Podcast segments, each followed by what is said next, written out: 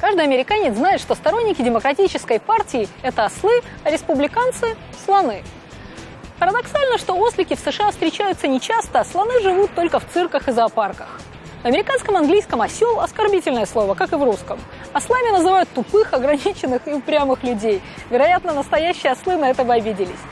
В 1828 году в США прошли президентские выборы, на которых ослом впервые обозвали кандидата демократической партии Эндрю Джексона. На кону была философия развития американского государства. Джексон, герой войны с британцами, выступал за максимальное участие граждан страны в управлении Америкой. Его противник Джон Квинси Адамс, сын президента и бывший посол в России, считал, что править Соединенными Штатами должна элита. Сторонники Джексона и Адамса обменивались оскорблениями. Джексона назвали ослом, однако политик не растерялся и использовал осла в качестве одного из символов своей кампании и победил на выборах.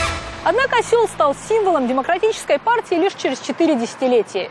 Его и республиканского слона популяризировал тогдашний король американской карикатуры Томас Нест, кстати, уроженец Германии. Нест сперва использовал джексоновского осла, агрессивного и упрямого, как образ демократов.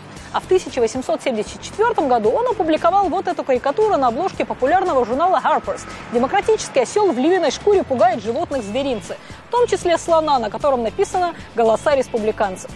Тех пор американская политика стала олицетворением схваток двух мирных травоядных. Периодически с ними в компании оказывались и животные символы так называемых третьих партий.